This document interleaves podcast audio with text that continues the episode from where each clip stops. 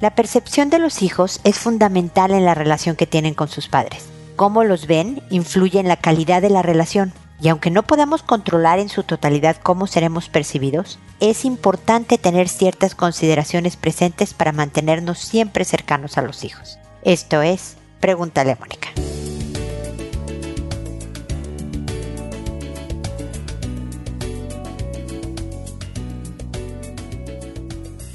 Bienvenidos amigos una vez más a Pregúntale a Mónica, soy Mónica Bulnes de Lara. Como siempre, feliz de encontrarme con ustedes en este espacio que habla de cómo nos ven los hijos, tal cual.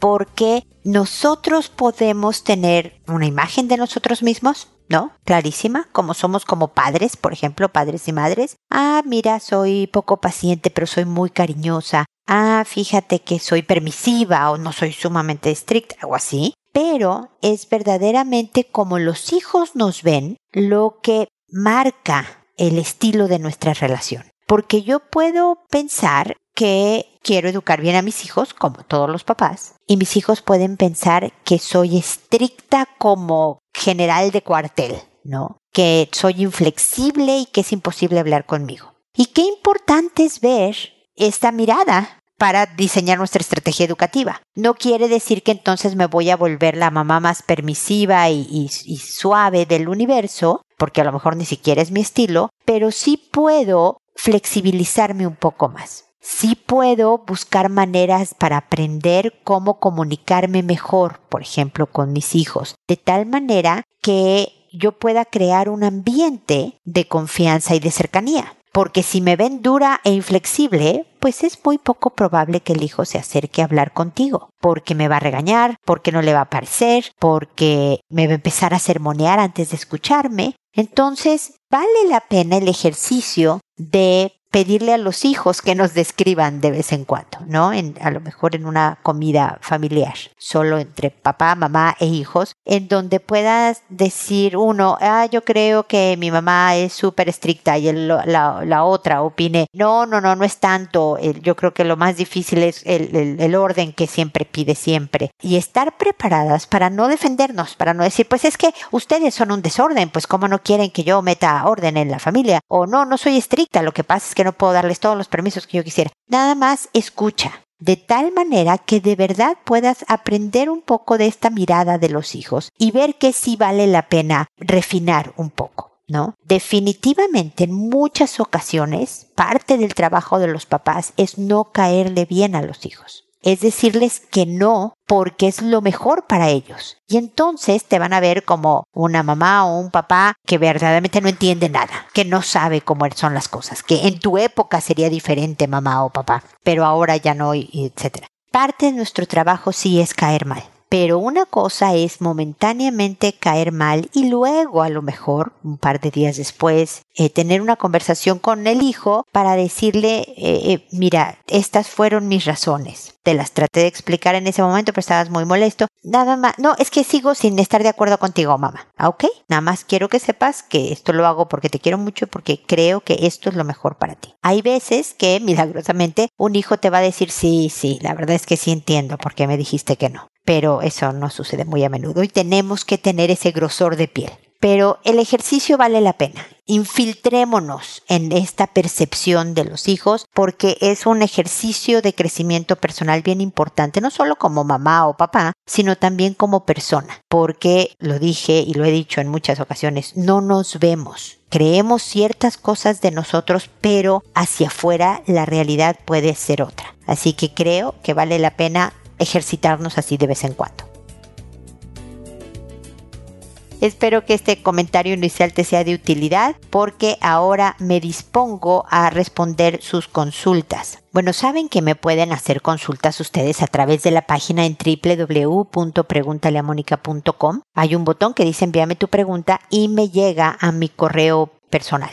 Eh, así que siempre que tengan dudas sobre los hijos, sobre la relación de pareja, sobre ustedes mismos y yo como psicóloga les pueda dar una asesoría gratuita, ahí estoy. De eso se trata, pregúntale a Mónica y espero que lo aprovechen. Desde luego también estoy en redes sociales, en Instagram, en Facebook, en Twitter, en LinkedIn, en Pinterest, en todos lados, eh, tratando de conectar y de ofrecer opciones para pues tener una vida mejor, todos nosotros. El día de hoy solo tengo una consulta, pero no me importa, es la que voy a contestar. De todas maneras voy a dar las reglas del juego, ¿no? De cómo funciona, cuál es la estructura de Pregúntale a Mónica. Le cambio el nombre a todos el que me escribe. Así que hoy me escribió Yesenia, pero no se llama Yesenia la que me escribió, para que tengan la tranquilidad del anonimato. Lo hago por audio y no por correo para llegar a más gente como ven, me escucha más gente de la que me escribe. Afortunadamente me escuchan miles de personas y de repente me escribe una en esa semana. Así que por eso lo, lo hago por audio para alcanzar a más gente con las sugerencias que pueden aplicar a muchos casos, porque a lo mejor contesto una consulta de padres e hijos, pero resulta que son principios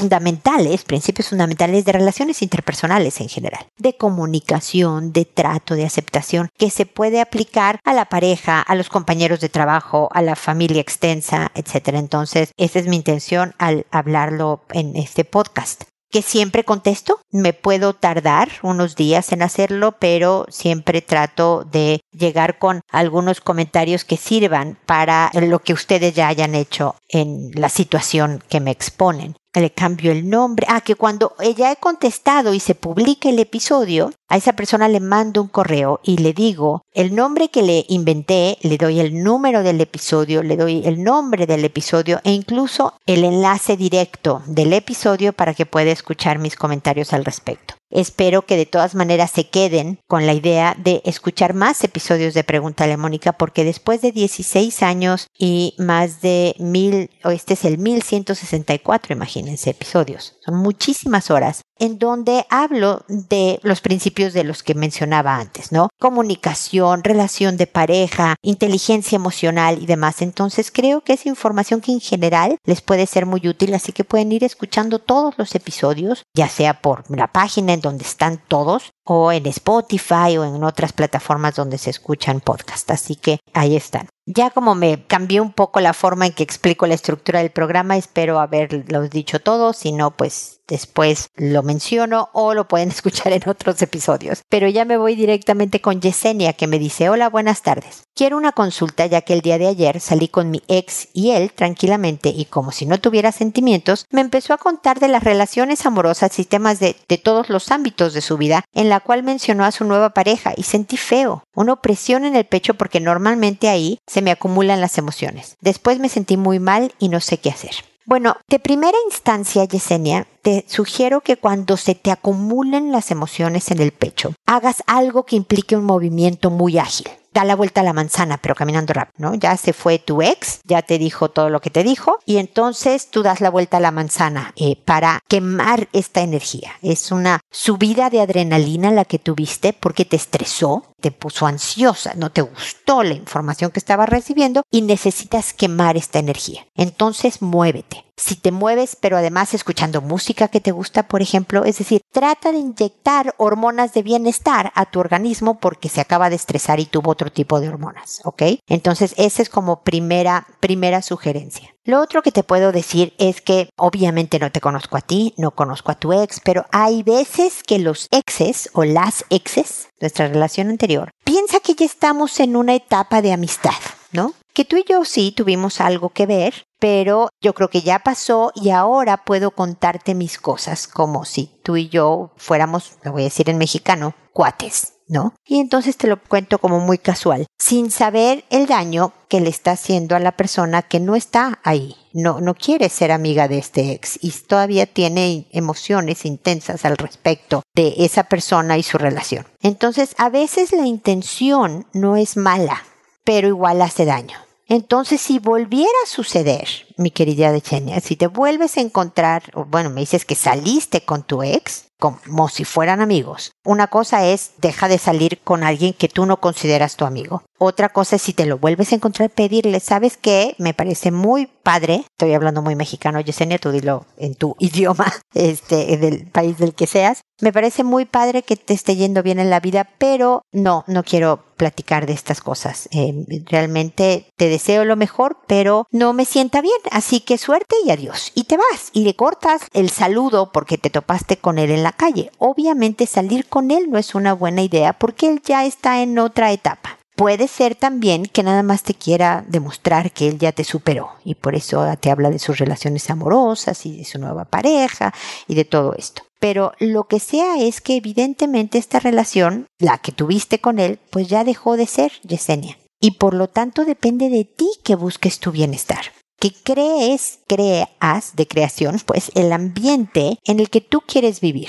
Y por lo tanto, salir con él, escuchar este tipo de informaciones, te da opresión en el pecho, no te hace bien. Entonces hay que cambiar. Yo sé que es difícil dejar de ver a alguien que quisiste y que tuviste que, ver con, con un tiempo determinado, pero la única manera de tener una vida mejor de la que hablaba al principio en la introducción del programa es que tomemos acción sobre las cosas que sabemos, no las que sentimos muchas veces, sino que sabemos que nos van a hacer bien. Porque tú puedes sentir que quieres seguirlo viendo, pero tú sabes que no te va a hacer bien. Esas decisiones son difíciles, pero se pueden hacer, Yesenia. Entonces te deseo de verdad la mejor de las suertes. Espero que poco a poco esta conexión que todavía tienes con tu relación anterior se vaya desintegrando porque eso pasa con el tiempo cuando sigues adelante con tu vida. Y ya sabes que aquí estoy para seguir comentando el punto, para animarte, para resolver otras consultas. Aquí estoy y me encantaría que siguiéramos en contacto. Y bueno, pues eso es todo amigos, así que espero que nos volvamos a encontrar en un episodio más de Pregúntale a Mónica. Y recuerda, siempre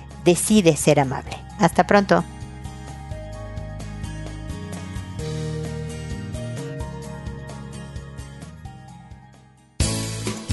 ¿Problemas en tus relaciones? No te preocupes, manda tu caso, juntos encontraremos la solución. www.preguntaleamónica.com Recuerda que tu familia es lo más importante.